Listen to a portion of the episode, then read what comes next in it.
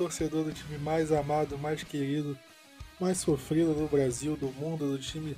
E a gente está falando do time da América. Seja bem-vindo a mais um podcast do Blue Star Brasil. Aqui quem fala é Gabriel Platt. Está começando agora mais uma edição. Uma edição agora para falar do mercado de transferências. Muita notícia pipocando essa semana. A gente vai dormir e acorda no dia seguinte. Caramba, o que, que aconteceu? Notícia pipocando todo dia, toda hora, toda coisa, toda hora tem uma informação nova e a gente fica maluco aqui. Né, Diego? Tudo bem? Fala Plat, fala Vinícius, fala galera, tudo ótimo. É, eu tô gostando bastante dessa free agency. Eu acho que Dallas está um pouco mais ativo que nos últimos anos. Acho que tem feito boa. Isso a gente vai comentar mais adiante, né? Enfim, tá todo mundo numa situação esquisita no Brasil, no mundo inteiro, né? meio de quarentena, não de quarentena, fazendo o possível para se cuidar. Só que uma coisa que tem se notabilizado é o seguinte: quem vai dormir cedo não fica sabendo das contratações do Dallas Cowboys, que é tudo, como a gente tá brincando no grupo dos assinantes, no horário do draft. Exatamente, você falou. É, todo mundo de quarentena. É, espero que você esteja ouvindo isso aqui dentro de casa, depois de lavar as mãos. É, tome todas as medidas possíveis contra o coronavírus, porque a coisa é séria. Mas e aí, Vinícius, tudo certo? Tudo certo, Plat, Diego, ouvintes. E o que o Diego falou é verdade. Aproveitem que vocês estão de quarentena. Hoje é sexta-feira. Fique acordado um pouco mais tarde, assiste uma série, um filme, vai jogar um Maiden, alguma coisa do tipo, mas não dormem cedo porque vocês sempre podem perder alguma nova contratação do Dallas. É, tá sendo muito interessante ver isso, o Dallas sempre jogando pro quase no final do dia.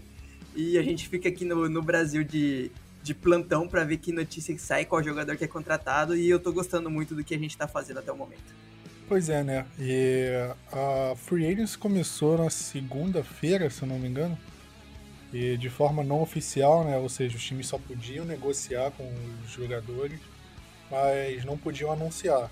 Só que isso para o meio jornalístico não significa nada, porque tudo vaza, contratação vaza, negociação vaza, troca vaza. Então acaba saindo, por mais que o time não anuncie oficialmente. E no primeiro dia da Free Agency a gente viu o Cowboys não necessariamente é, contratando, né? Porque a gente não viu o Cowboys contratando ninguém no primeiro dia, mas viu renovações e saídas. É, ao, invés de falar por dia, vamos falar primeiro dos jogadores que saíram, né? Que eu acho que fica mais fácil de organizar. O primeiro jogador a sair foi o Randall Cobb, wide receiver. Ele fechou com o Houston Texans por 3 anos e 27 milhões de dólares, ou seja, 9 milhões por ano. E no Cowboys ele recebeu, acho que 5, acho que foi um contrato de um ano, 5 milhões de dólares, se eu não estou me enganando. Então foi a primeira, né, é, a primeira contratação que o Cowboys. É, o primeiro jogador que o Cowboys perdeu, né? E logo em seguida veio o Byron Jones também anunciando que o Miami Dolphins contratou ele por 5 anos e 82 milhões de, de dólares. E uma média de 16 milhões por ano, mais ou menos.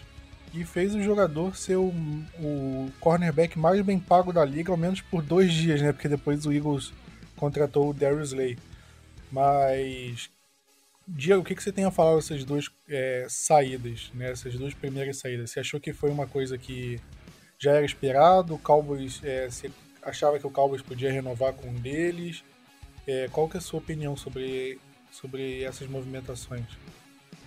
Olha, Plat, é evidente que eu gostaria que renovasse com o Byron Jones, né? É, é, um jogador excelente, um jogador que faz parte do grupo há muitos anos, draftado na primeira rodada. Ele transitou em mais de uma posição no Dallas. Um jogador que todos os anos teve bom desempenho, mas nos últimos dois o desempenho dele cresceu sobremaneira. Mas o salário que, que, foi, que ele acabou fechando com o Dolphins de 16,5 milhões de dólares é absolutamente impossível para Dallas. Para a gente ter uma ideia, a gente não, a gente renovou com alguns jogadores, contratou três de fora e tem um pouco mais do que 16,5 milhões de dólares nesse momento na free agency. Então, quer dizer, ele é um jogador que tomaria muito do nosso cap space, né? Tendo que renovar com outros grandes jogadores.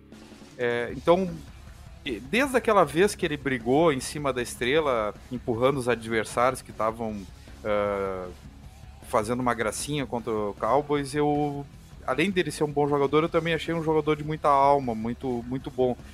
Mas não tinha como segurar por esse valor, isso é óbvio, né? E isso, e isso já tinha ficado claro há muito tempo, é, porque o noticiário, o noticiário, inclusive incentivado de Dallas, era no sentido de que não teríamos como pagar mais do que 13, 14 milhões de dólares por ele. Então, um bom grande abraço para Byron Jones e seja feliz em, em, em Miami. E uma coisa boa é que ele não ficou na nossa divisão, né? Isso eu achei muito bom. Do ponto de vista em relação ao, ao Randall Cobb, é, ele, eu acho que ele não poderia também renovar por mais do que ele recebeu no ano passado. A gente realmente teve é, uma situação muito parecida um ano atrás em relação ao Cole Beasley, né? Porque o Cole Beasley também acabou fazendo um contrato que a gente não tinha condições de bancar. E o Randall Cobb até é tido por alguns como um dos contratos uh, mais surpreendentes da liga e tidos como contratos não bem feitos da liga, porque o valor dele é realmente muito alto para um, um jogador da idade que ele tem e do que pode oferecer, enfim, né? E da posição que ele tem. Claro que não é fácil ter um, um, um slot receiver, né? E a gente vai sentir falta disso, mas também em relação ao mercado uh, que tem que tá, está na frente, em frente a um draft cuja classe de wide receivers é a melhor classe de wide receivers de muitos anos, uh, o pagar o que foi pago pelo Texans no Randall Cobb pareceu um tanto elevado. Ainda que o Texans tenha feito uma troca envolvendo DeAndre Hopkins, mas se for para substituir um pelo outro, a torcida do Texans vai estar muito infeliz. Resumindo, Plat, Vinícius e ouvintes, não é bom perder jogadores, agora estava no script que esses dois não iam ficar, especialmente por esses valores. Exatamente o que você falou, porque o porque o, a gente esperava que o, eles pudessem ficar dependendo do valor que eles fossem receber, né? É, se o Randall Cobb é, quisesse o mesmo valor que o Cowboys ofereceu na última temporada, uns 5 milhões, talvez ele renovasse, mas 3 anos e 9 milhões de dólares é um valor muito alto que o Cowboys não estava disposto a pagar pelo Randall Cobb. Até porque o Cowboys tinha que renovar com a Mari Cooper, como renovou, e tem algumas outras renovações mais importantes do que dar 9 milhões para o Randall Cobb. E o Byron Jones é, é, um jogador que eu esperava que fosse receber entre 10 e 15 milhões, pelo menos antes, ao fim da temporada. Até porque o 2019 dele foi abaixo do, de 2018, então talvez pudesse machucar o valor de mercado dele. Mas acabou que você sabe como free agency é inflacionado, né? Então é, a gente viu o que aconteceu, 16 milhões de dólares e impossível o Cowboys manter. Eu acho que o Cowboys tinha que escolher um entre Deck, Baron e a Mari Cooper para sair. E obviamente o Deck não seria, que é o quarterback, e o Amari Cooper acabou ficando, o Byron acabou saindo. Então é, acabou é, essas contratações acabaram acontecendo e com isso o Cowboys é, perdeu esses dois jogadores, mas não, e não foram os únicos que o Cowboys perdeu, né? É, no dia seguinte, no dia 17, a primeira saída que aconteceu foi do Robert Quinn, 5 anos, 70 milhões de dólares, valor bem alto, 14 milhões por ano, bem mais que o Cowboys pagou por ele na última temporada, acho que foi 8, se eu não me engano.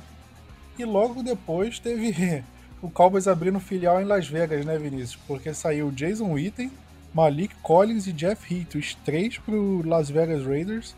Eu ainda tem que me acostumar a falar Las Vegas Raiders, ainda falo. Vira e mexe, eu falo Oakland ainda. Mas os três saíram, você, vai, você consegue ver o valor dos contratos lá no site do Booster Brasil. O link vai ficar na descrição aqui do podcast, fiquem tranquilos. Mas te surpreendeu alguma saída dessas? Algum valor desses? Para qual time foi? Teve alguma coisa que te surpreendeu ou, ou não? Então, Plat, é verdade, né? A gente olhava, tal jogador saiu, Raiders. Outro jogador saiu, de novo pro Raiders. E a gente ficou, caramba, os caras querem mesmo montar um time com vários jogadores dos Cowboys. Já no, no ano passado, se eu não me engano, já pegaram o nosso, nosso fullback, pegaram alguns outros outro jogador. Então, acho que o Mike, o Mike Maiock, que é o GM de deles, está também de olho no nosso time. Eu imaginava, ou eu poderia, eu, eu imaginava mesmo, vamos falar assim, que o Jeff Heath poderia trazer, ser, ser renovado com ele. visto que é um cara que a gente aqui na torcida, no grupo, a gente brinca que ele é o GOAT, que o cara é, tem raça, busca, não desiste da, das jogadas, sempre faz aquelas jogadas milagrosas, como fez contra o próprio Raiders. Eu acho que até por conta disso os caras contrataram ele. É, mas dentro desses jogadores, era o que eu mais imaginava que poderia ser, ser renovado por um valor baixo. Mas o Malik Collins era um, um jogador que provavelmente poderia ir embora. Só que até agora a gente não sabe qual foi o, o contrato dele, não tem valores pra gente descobrir se foi um, uma barganha que o Raiders pagou ou ele pagou muito caro. O Jason Witten já todo mundo imaginava que ele ia sair, porque foi falado toda hora que não iríamos renovar com ele. E eu pensei que ele iria se aposentar, mas ele disse que quer jogar. É, é a opção dele. Para mim, ele vai continuar sendo um, um ídolo no, no, Cowboys. Não tem como apagar isso, a história toda que ele fez no, com, o time, com o time da América. Mas é triste ver ele usando um outro uniforme que não seja o nosso. Infelizmente, é business e a gente não tem o que fazer. E o Robert Quinn é aquele cara que não tinha como é, renovar pelo valor que, que pagamos nele. Que pagaram nele, no caso. Porque o Spot Track, que é um site que acompanha free agents e valores, colocava o valor de mercado dele em 11 milhões.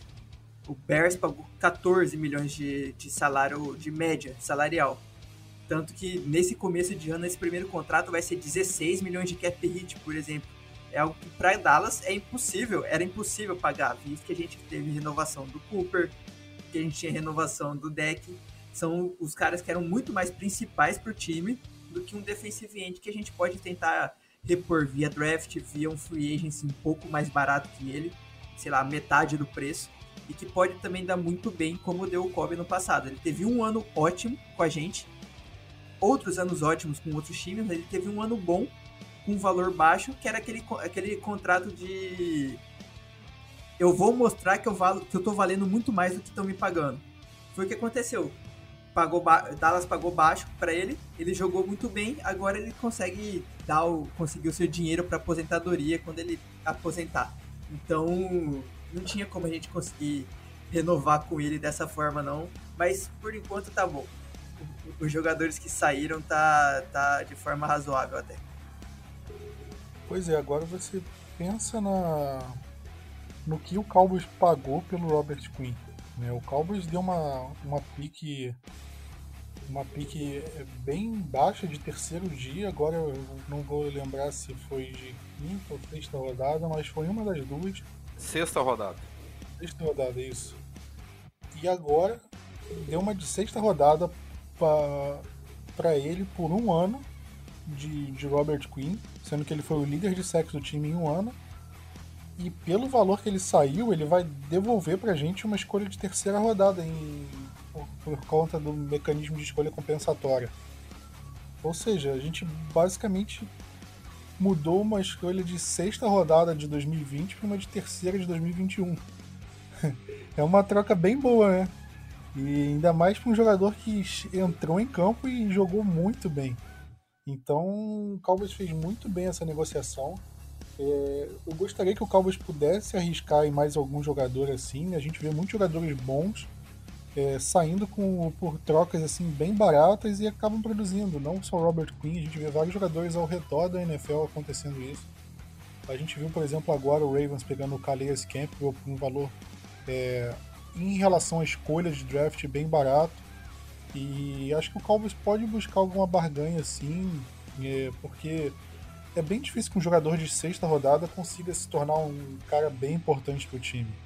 Agora, você troca nossa última escolha de sexta rodada, um Jalen Jelks, um Joe Jackson da vida, por uma temporada de Robert Quinn, eu vou trocar. Qualquer dia que você me pergunte, eu vou dizer sim.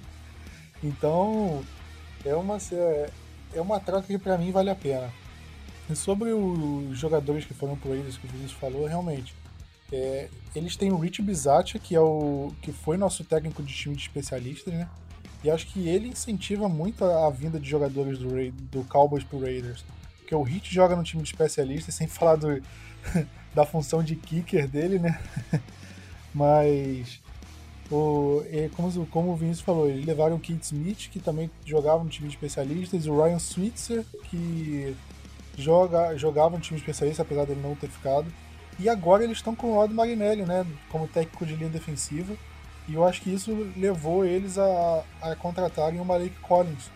Acho que o Marinelli deve ter pedido, ou no mínimo, deve ter sido consultado: olha, a gente tem a possibilidade de trazer o Malik Collins. Você quer que a gente traga? E ele com certeza aprovou, né? Tanto que o Malik Collins foi.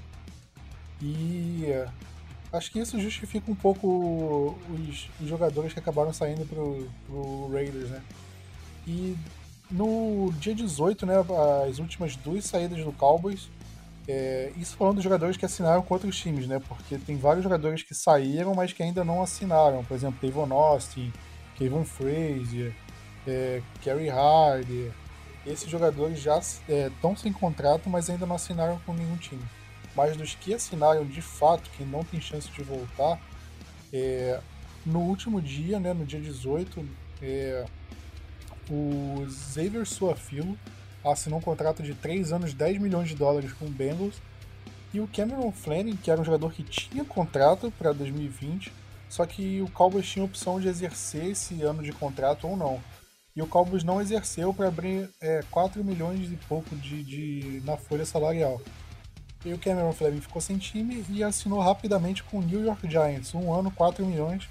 E ele vai se reunir agora tanto com Jason Garrett, que virou coordenador ofensivo no Giants, quanto o Mark Colombo, que virou técnico da linha ofensiva lá. Então, com certeza foi um pedido dos dois para trazer o cara para o Giants. É, foram duas perdas de linha ofensiva e o Cowboys ficou meio que é, sem muita profundidade na linha ofensiva, apesar de ter renovado, a gente vai falar das renovações. Mas, Diego, o que, que você achou dessas perdas? É, o Cameron Fleming foi uma opção do Cowboys, e o Xavier Suafilo foi um contrato que acho que você vai concordar que foi bem alto para o Cowboys renovar.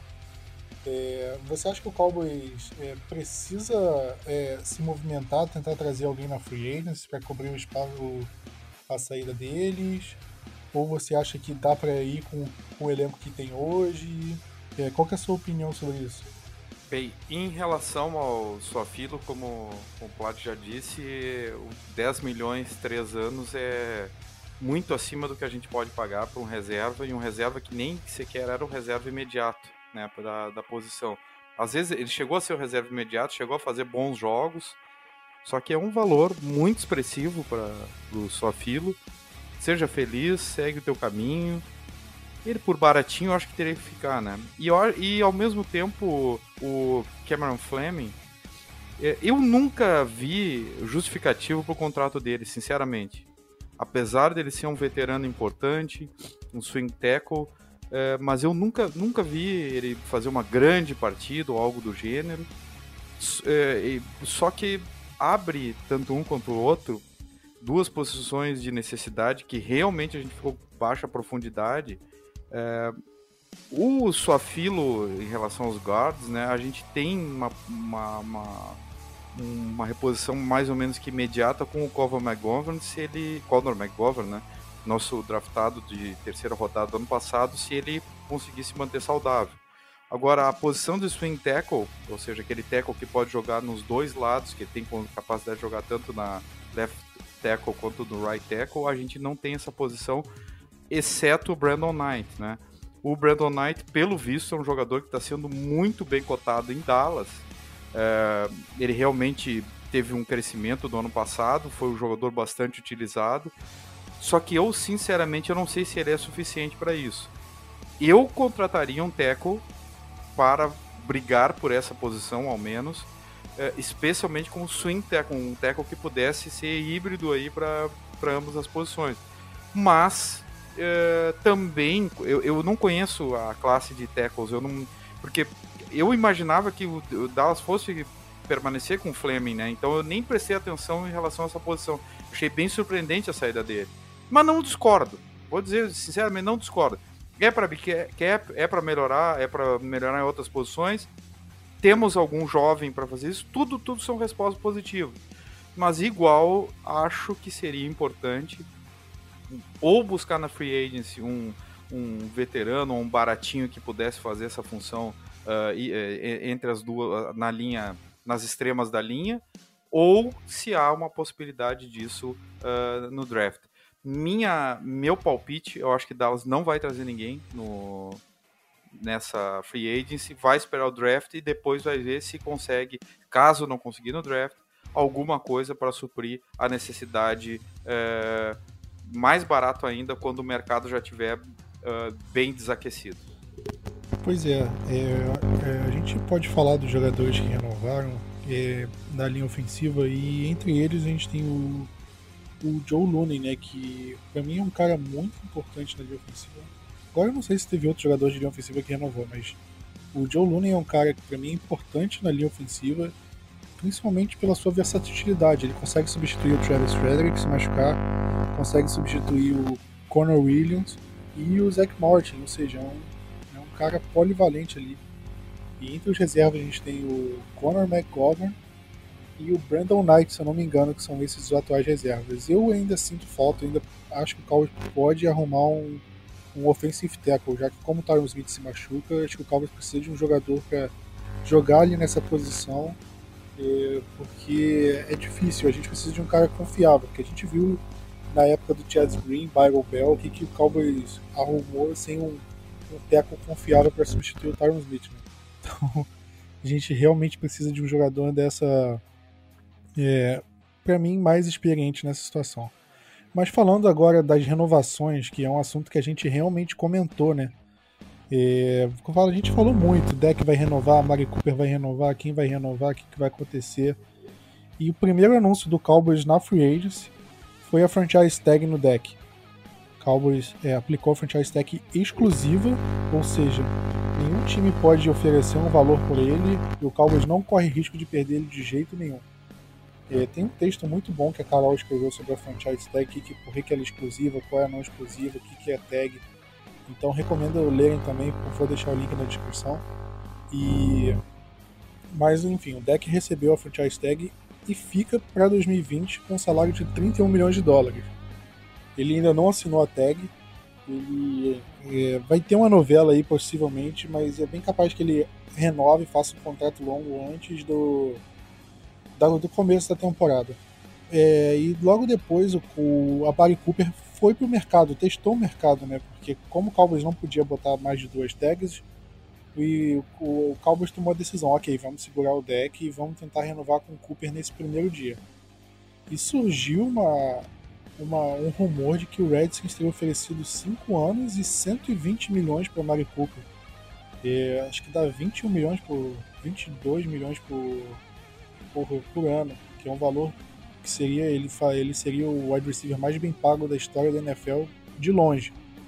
E acabou renovando com o Cowboys por 5 anos e 100 milhões, que ainda deixa ele como o wide receiver mais bem pago da NFL hoje. Então é uma o Cowboys conseguiu renovar, apesar do, do, dele ter testado o mercado, ter ouvido ofertas diferentes.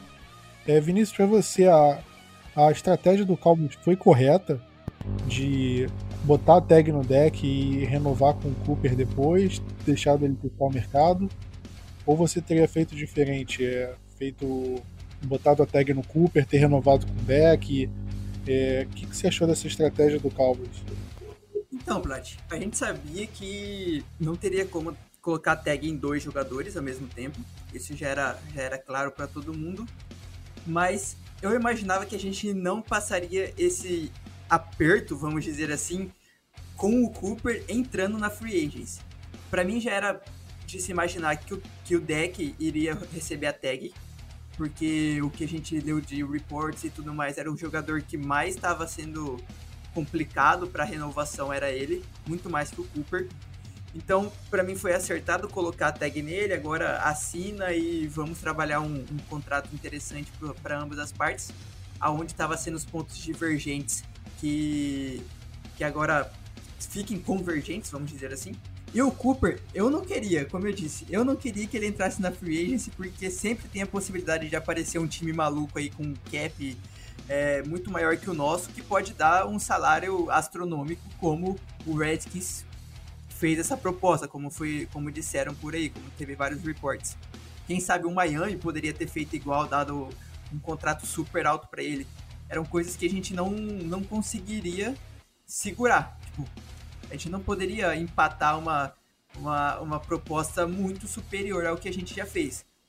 A gente já colocou até um pouco alto, né? 20 milhões por ano é um, é um valor bem, bem salgado, mas que para mim vale a pena, visto que, como ele jogou quando ele veio para Dallas, ele ainda é um jogador novo, ainda vai ter tem bastante, bastante é, um pico. Ele não chegou no seu pico de evolução máxima ainda, então ele ainda vai chegar com, com, com o Dallas. Então, pode parecer alto? Pode. Mas é aquele valor de mercado, free agency, a gente, todo mundo sabe que acaba sendo o contratos um pouco mais overpaid do que do que o de costume, do que os jogadores mereciam, mas acaba sendo assim, infelizmente, esse é o mercado da NFL. De toda forma, isso é ótimo, porque a gente mantém o nosso recebedor principal, mantemos o nosso quarterback principal, ele já tem uma química muito boa e, ao que tudo indica, essa química vai continuar a melhorar. Se esse ano ele não tiver lesionado, como ele teve muitos jogos ano passado, tem tudo para ser um dos melhores recebedores da liga e ir para Pro Bowl, ao Pro, quem sabe, bater recordes em Dallas. Isso é o que eu espero dele agora.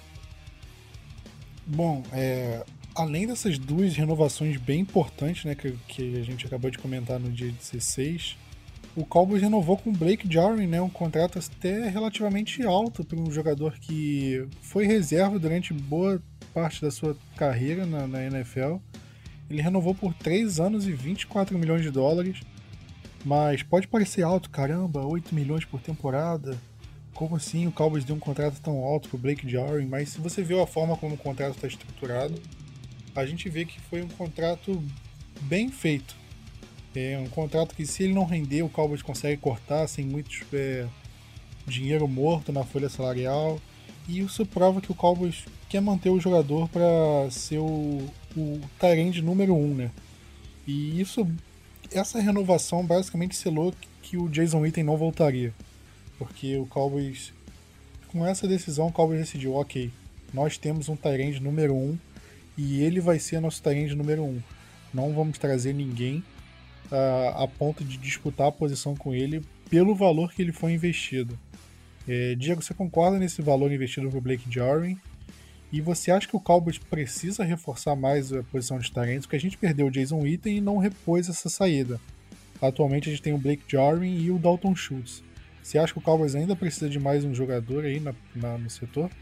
Olha, Plat, eu tenho para mim o seguinte, que o contrato, eu tô com um contrato aqui aberto do Spot Track, né, do, do Blake Jarwin, é um contrato muito bem feito, tá? Ele tem um cap hit baixíssimo para o primeiro ano, é, com, claro, com um dead cap bastante alto. No segundo ano aumenta um pouquinho e também diminui, consequentemente, o, o dead money. Mas é possível, a partir do terceiro ano, uma, um corte dele sem grande... Uh, sim, sem grandes consequências para o nosso salary cap, nosso dead money, né? É, mas a, esse contrato tem um significado gigantesco dentro da, da organização é, mostra que chegou efetivamente o Mike McCarthy.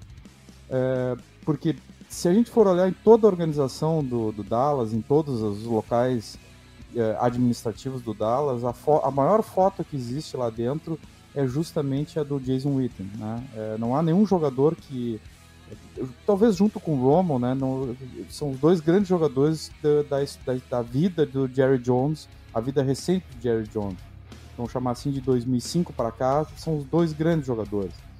Ele abriu mão do DeMarcus Ware, mas não abriu mão de nenhum desses dois. E, então, é uma saída importante porque é, havia um consenso entre os analistas norte-americanos, eu acho que a gente não, não, não cabe mais discutir isso, mas havia um consenso entre eles, que a presença do Jason Witten é, dificultava o crescimento do Blake Jarwin.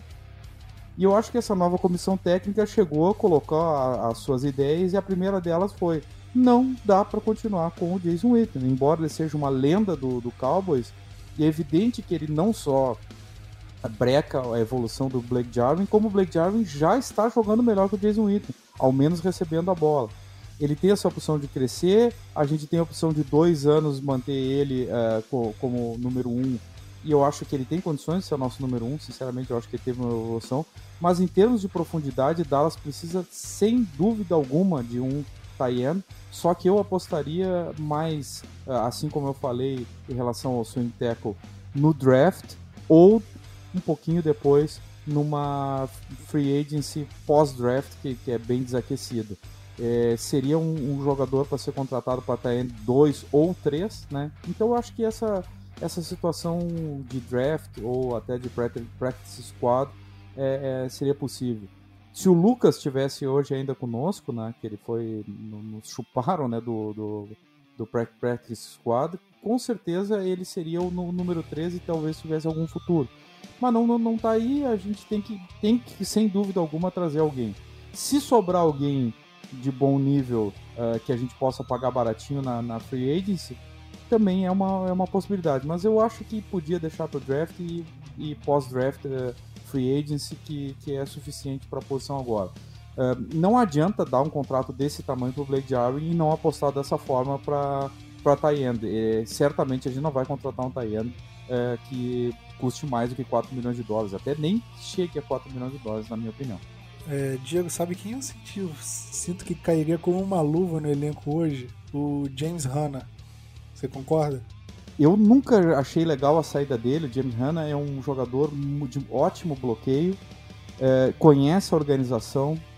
Ele, enfim, ele até fez boas jogadas. Ele tem aquele caminho, como todo Tayendo, né? Corre que nem um robô mas eu acho que ele cairia bem não só por, por já conhecer a estrutura, ser um bom bloqueador para jogadas-chave, que, que o Blake Jarvis ainda não é, mas principalmente porque ele vai ser baratinho, eu acho, para essa, essa, esse mercado. Pois é, o Hanna era um cara que bloqueava muito bem, apesar de ter uma coisa que foi bem engraçada, ele chegou no Cowboys como um Tyrande que só corria, recebia passe, não era bom bloqueando. E na NFL ele mudou isso, virou um, um Tyrande muito mais de bloqueio e menos de de receber.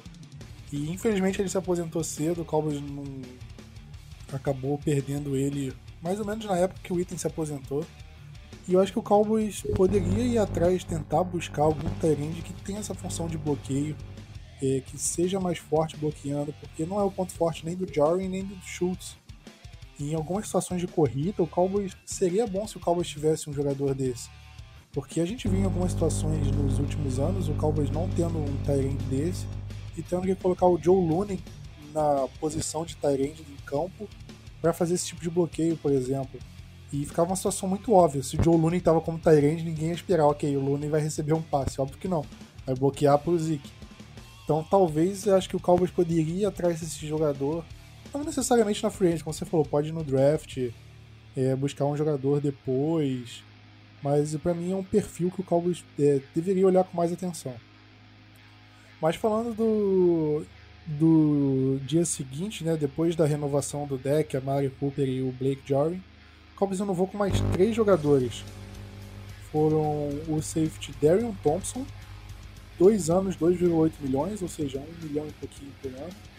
Sean Lee de volta, um ano, 4 milhões e meio. E o nosso eterno long snapper L.D. Ladosor, um ano, um milhão de dólares. Ele que chegou no Cowboys em 2005 e desde então não saiu mais. É o único jogador no elenco hoje que jogou no Texas Stadium, antigo estádio do Cowboys, que foi demolido. O Cowboys eh, passou a jogar no AT&T a partir de 2009 e ele é o único jogador que jogou no Texas Stadium. O Cowboys tinha um item, agora tá mais. E, e ele é o único remanescente aí da década passada, dessa nova era.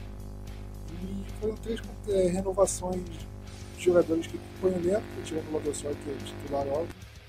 E Vinícius, você gostou dessas renovações? Você esperava que eles renovassem? É, qual foi. Qual a sua opinião sobre, sobre essas renovações?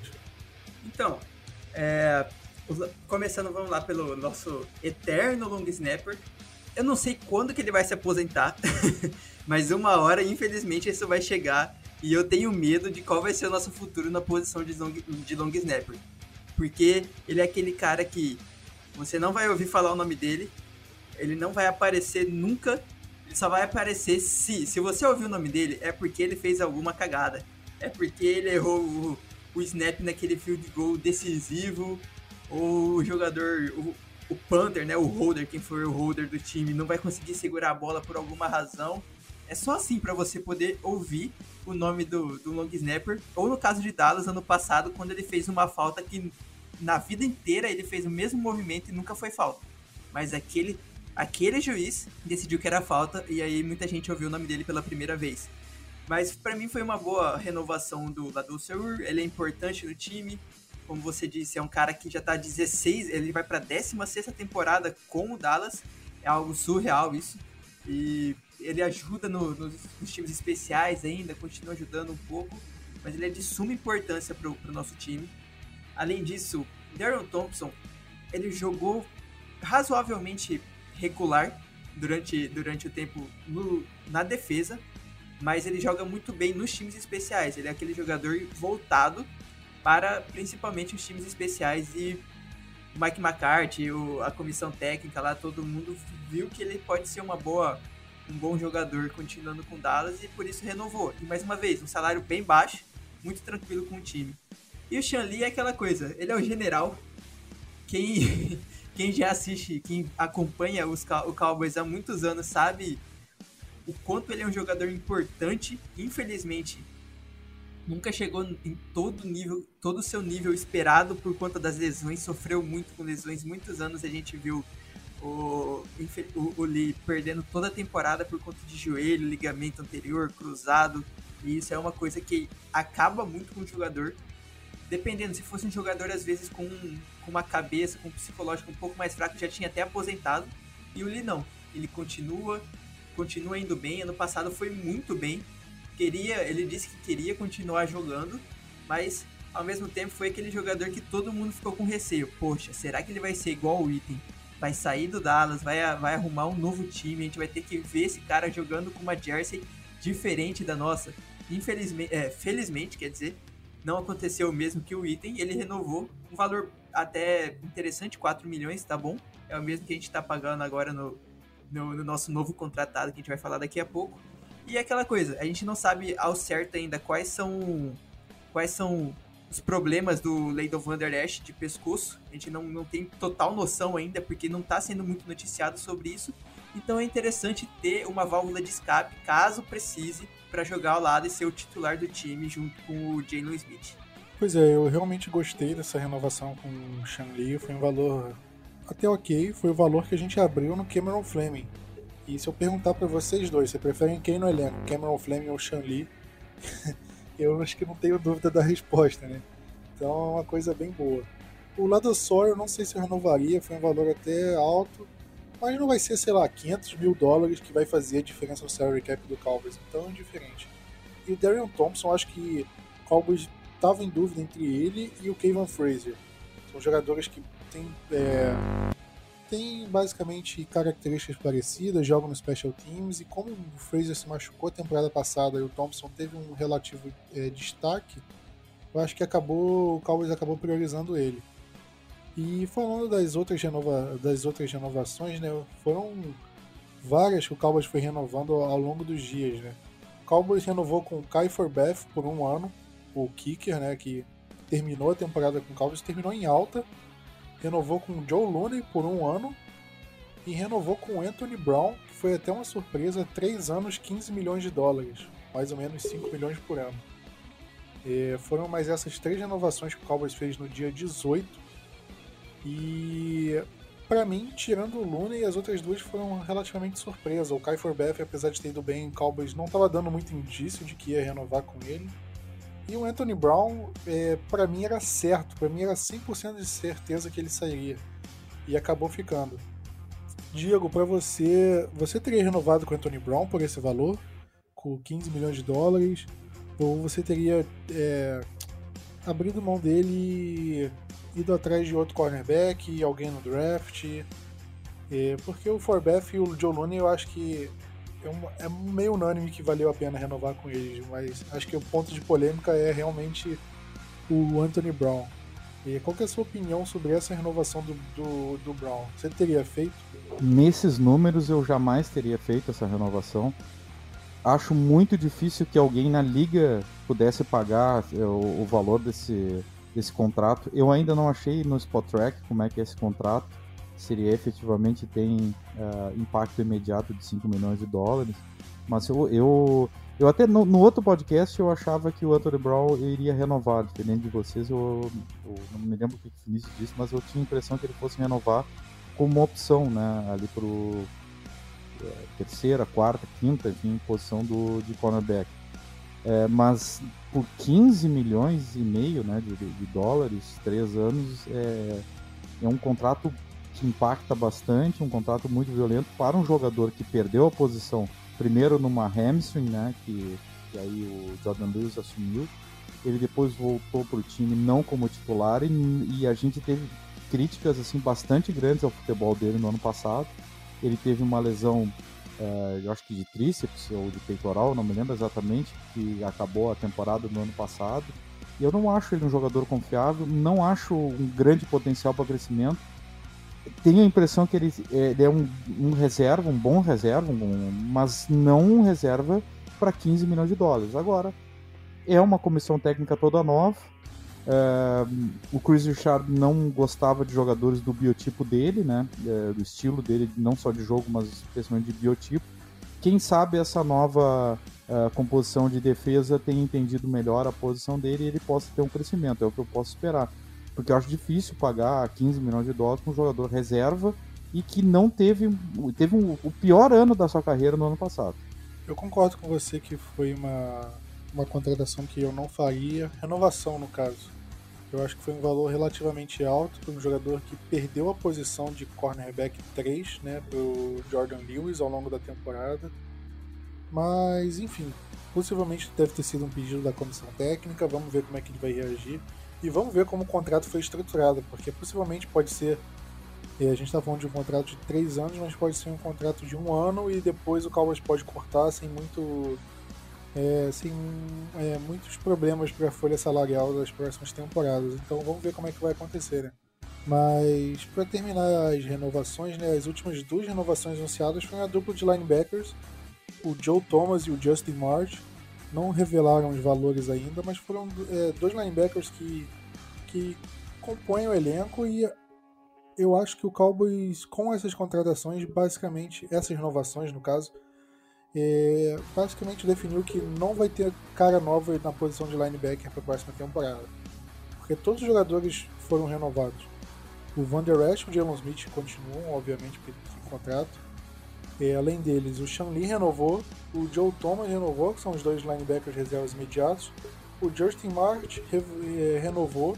Ainda tem o Chris Covington, que tinha contrato ainda de calor. E o Luke Gifford, que também tem contrato. Então, todos esses jogadores que estavam na temporada passada ficaram.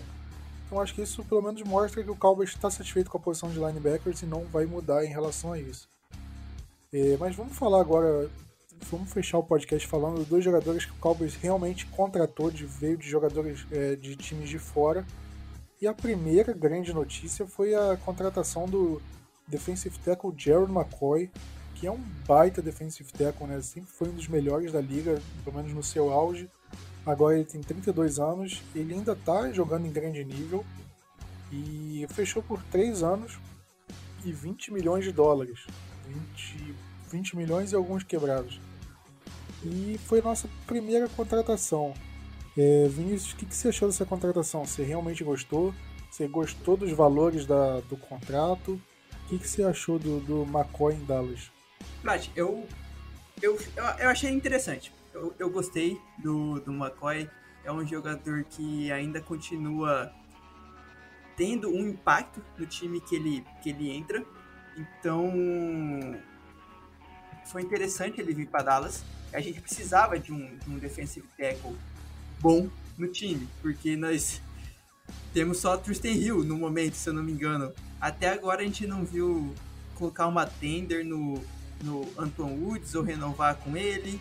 Tyrone Crawford, que às vezes joga de defensive end, às vezes de defensive tackle, até o momento não tem nenhuma informação sobre, sobre ele. Então foi uma, foi uma movimentação importante que Dallas precisava fazer é um contrato tranquilo para mim. Ele vai receber esse ano só 4 milhões o cap hit dele, ano que vem aumenta um pouco para quase 7. E no último ano dele, o cap hit dele é mais de 7 milhões. Mas se a gente cortar ele quando ele já tiver 34 anos, a gente vai ter um dead cap, dead cap só 1 milhão. Então é basicamente um contrato mais para dois anos só do que para três anos. Se ele continuar mantendo o nível que ele manteve ano passado e nos últimos anos, é uma ótima contratação para o time para repor o Malik Collins que nós perdemos. Agora, é aquelas coisas, a gente ainda precisa de mais um defensive tackle junto com ele. É bom, mas a gente precisa de mais um precisa do, do Tristan Hill jogar bem também, aparecer. Esse é o ano que deve que o Tristan Hill deve ganhar muito mais espaço no time. Só que a gente ainda vai precisar de mais alguém. Tem Tyrone Crawford, que pode ser cortado, que para mim eu quero que ele seja cortado. E o espaço que ele vai abrir a gente pode escolher. A gente contrata um defensive end e um defensive tackle. E aí, quem a gente contratar na free agency, a outra posição a gente vai ter que ver no draft, porque a gente precisa ainda melhorar a nossa, nossa linha defensiva por inteiro. Visto que perdemos alguns jogadores, trouxemos outros, mas no total, no geral, ele ainda, ela ainda precisa de reforços para ficar mais para ser mais forte, porque a gente tem o Lawrence OK, que é um ótimo jogador, nós temos o o Gerard McCoy, são dois. Nossa linha são quatro jogadores. Quem vão ser os outros dois jogadores? A gente precisa de pelo menos mais um nome interessante nessa, nessa linha defensiva, nesses, nessas últimas duas posições que estão faltando. E vamos ver. A gente ainda tem muito chão pela free agency e pelo draft, e é algo que vai ter que ser reposto e melhorado agora. Eu, eu assino embaixo o que você falou. Não, discordo de nada. Pode, pode imprimir aí o seu discurso e botar ali um, um minha assinatura e tá feito. É, além do Jerry McCoy, o Cowboys assinou com outros dois jogadores de secundária, né? É, o Cowboys fechou com Maurice Kennedy, é um cornerback do Jets, estava no Jets e no Ravens, ele jogou nos dois times na temporada passada. E com o Haha Clinton Dix, safety, estava no Chicago Bears, jogou no Redskins e foi draftado pelo Mike, Mike McCarthy na época do Green Bay Packers. Fechou contrato de um ano, 4 milhões de dólares. É, o Kennedy a gente sabe que é um jogador que vem muito mais para compor elenco do que para brigar por titularidade e tudo mais. É, Diego, você gostou dessas contratações? É, não só as contratações, como os valores também. E você acha que o que o Clinton Dix vai jogar de strong safety ou free safety? A gente estava discutindo aqui mais cedo. Bom, eu acho que as duas adições elas foram importantes, elas são melhores que os jogadores anteriores da mesma da mesma posição. Uh, o Kennedy ele vem provavelmente para o lugar do, do CJ Goodwin, né? E está ali no nosso site do Blue Star Brasil uma comparação entre um e outro, simples comparação. É, mas assim, só citando o Kennedy tem 728 snaps na carreira pela defesa, né? A não ser o Special Teams, que o Special Teams ele veio um jogo para ser um jogador mais de Special Teams do que de defesa. Mas assim, em comparação, o número de snaps dele é, é muito superior ao do CJ Goodwin, que tem apenas 140 snaps de defesa em 4 anos, em três times diferentes. Então é uma diferença bastante expressiva. E então acho que a gente tem crescimento nisso e, e, e demonstra o que foi dito na, no início da, do, dos discursos do, do Mike McCarthy que uh, o Special Teams não ia ser colocado em, segunda, em segundo plano, que seria uma posição que teria que ser olhada com mais carinho. E as próprias renovações de linebackers estão tão, tão, dizem respeito a isso aí. O, o, Joe Thomas é um jogador que, além de ter jogado com o Mike McCarthy, ele é um jogador que eh, joga muito bem de special teams e outros ali que agora eu não vou citar, você já citaram.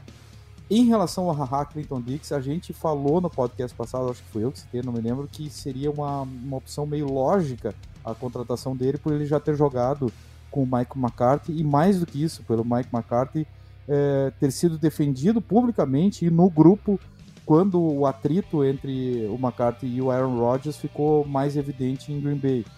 É, ele é um jogador bom, na época do draft ele era para ter sido, ele era cotado para ser o primeiro safety né, da, do draft de 2016, né? É 2016, se salvo engano. Mas saiu o Calvin Pryor uh, antes dele. E, que eu me lembro, ele jogou de free safety quase que o tempo inteiro em Green Bay. Green Bay não ficou com ele, ele foi para Washington e aí ele foi, ele foi para strong safety e ele não é, não, não, eu não acho que ele tenha sido ido bem, tanto que tem um jogo que a gente joga bastante em cima dele. É, então fica claro, assim, ó, que e depois, depois no, no, ano passado no Bears, que eu saiba, também jogou como strong safety e, e teve problemas no que diz respeito a teco. Até o Plat me mandou essa soprada aí no, um pouquinho antes. É, então, ele tendo esses problemas, é, é, é essencial para a franquia de Dallas que exista um, um, safety que possa também fazer esse jogo no boxe e que seja um bom tacleador para ser strong safety. Então eu tenho a impressão que é mais fácil a gente mover um jogador como Xavier Woods, que é, na minha opinião, tecnicamente pior que o Haha, e a gente ganhar o Haha como free safety e como aquele jogador que Mike McCarthy escolheu há anos atrás como seu jogador número um do draft é, para ser a, a, solução da, de defensive back. E por fim, vamos lá aos contratos. O contrato do, do Morris é, impacta 1 milhão 250 no ano é um impacto quase zero, né? Vamos dizer assim, pro, pro cap hit. E do Haha, que é de 4 milhões, por favor, ele é inferior. Ainda não saiu o spot track do Anthony Brown, mas assim, olhando de fora, olhando só os 15 milhões e 500 mil dólares que foi dado pro, pro Anthony Brown, ele é bastante inferior ao do Anthony Brown. Ele é um contrato de um ano e um contrato que que o Haha, se não der certo na, na, na off-season, enfim, no training camp, a gente pode cortar ele. Eu não, eu não tenho ainda assim, a informação, mas assim, não é um, um contrato tão, tão, tão elevado que nos, nos faça não dormir uh, durante a noite. Então eu acho que foram boas barganhas. O Haha era um jogador que todo mundo dizia que viria para Dallas com o Mike McCarthy e eu espero muito que o Mike McCarthy consiga fazer ele jogar como nos primeiros dois anos da carreira dele, principalmente o segundo ano da carreira dele, com Green Bay. Principalmente porque o Mike McCarthy conhece a posição, conhece o jogador e sabe bem o que pode tirar dele. Como minha opinião, ele vai para free safety. Eu acho que a lógica é ele ir para free safety, que é, foi, foi ali que o, que o Mike McCarthy draftou ele. É, vamos fechar o podcast só falando do, do que, que a gente espera da, da Free Agents daqui para frente. É, Vinícius, é, o Cowboys ainda tem um espaço relativamente ok no cap e consegue abrir se ele quiser. É, que posições você quer que o Cowboys busque entre esse podcast e o próximo que a gente for gravar? É, tem alguma posição aí que você acha que o Cowboys precisa ir? Ou você acha que dá para seguir do jeito que tá indo para o draft? Não, não. É, eu imagino que a gente tem que fazer mais alguma contratação. Como eu falei, primeiramente, o primeiro movimento que tem que fazer cortar o, o Tyrone Crawford ou ele receber um pay cut, que eu acho que, que eu imagino que seja isso que Dallas está enrolando tanto para fazer, deve tá conversando com ele para diminuir o salário e manter ele no time. Mas para mim ainda precisa de uma contratação de um um DL titular, que seja nível titular, ou quem sabe um cornerback nível titular, porque aí assim a gente vai para o draft com poucos buracos no time, no, no, tipo, poucos buracos principais no time. E aí a gente pode fazer no draft um BPA, o, o melhor jogador disponível na posição que a gente imagina. Que a gente precisa. Mas para free agency é, é, isso aí. É pegar um jogador apenas como que tenha nível de titular. O resto é para compor elenco. Mais um linebacker reserva se precisar. Mas acho que vai ser difícil. Mas quem sabe pode ser mais um um, algum outro jogador de linha defensiva reserva, um swing tackle que a gente pode pegar baratinho, ou mais um, um, um swing guard, alguma coisa do tipo. Jogadores que vão participar é, dos times especiais. Eu acho que o Mike Nolan e o nosso coordenador, o John Facel, coordenador de times especiais, o John Facel, eles devem, eles devem estar prestando atenção nisso, olhando os jogadores que são especialmente em times especiais, visto o Maurice Kennedy, e deve vir mais alguma contratação. Não aquela grande contratação que vai fazer um super barulho em toda a imprensa, porque não é o feitio de Dallas fazer isso. E já fez essas contratações que poderiam ter dado esse big splash.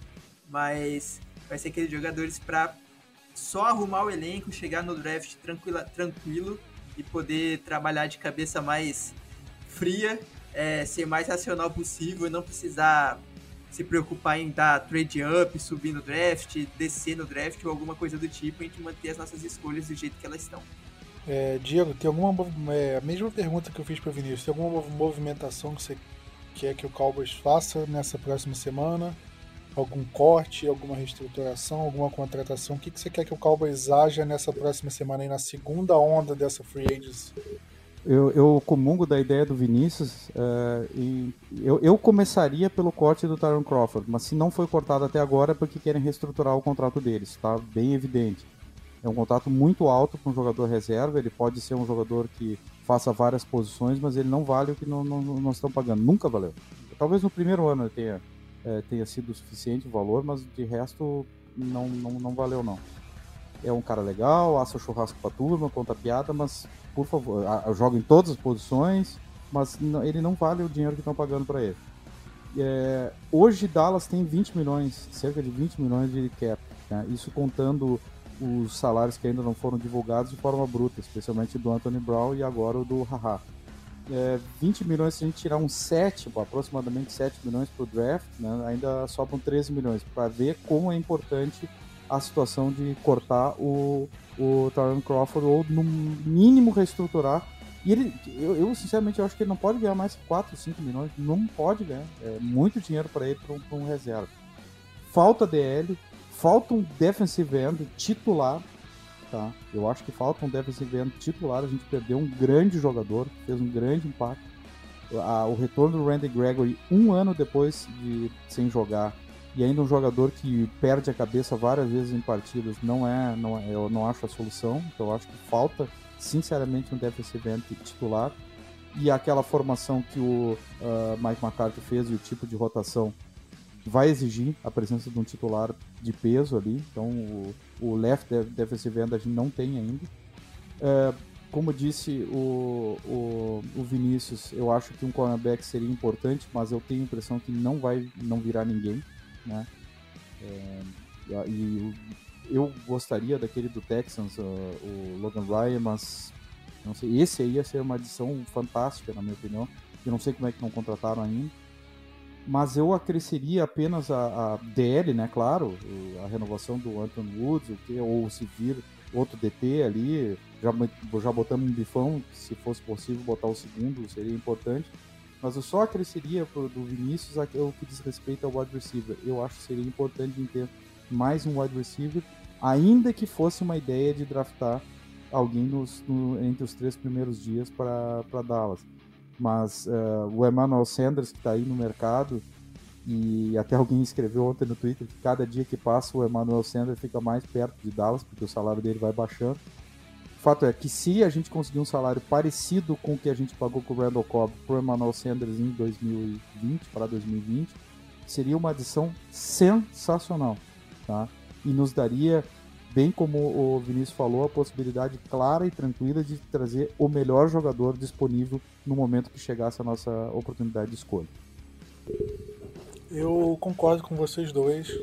Eu gostaria de ver algumas dessas contratações, é, dessas movimentações que o Cowboys é, pode fazer, principalmente em relação ao Tyron Crawford. Né? Eu acho que tem nomes melhores que ele disponíveis na Free Agency.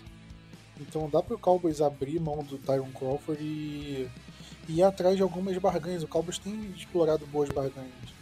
Eu estava esperando uma contratação de um cornerback, mas com o Kennedy e o Anthony Brown, talvez esse cornerback fique para o draft.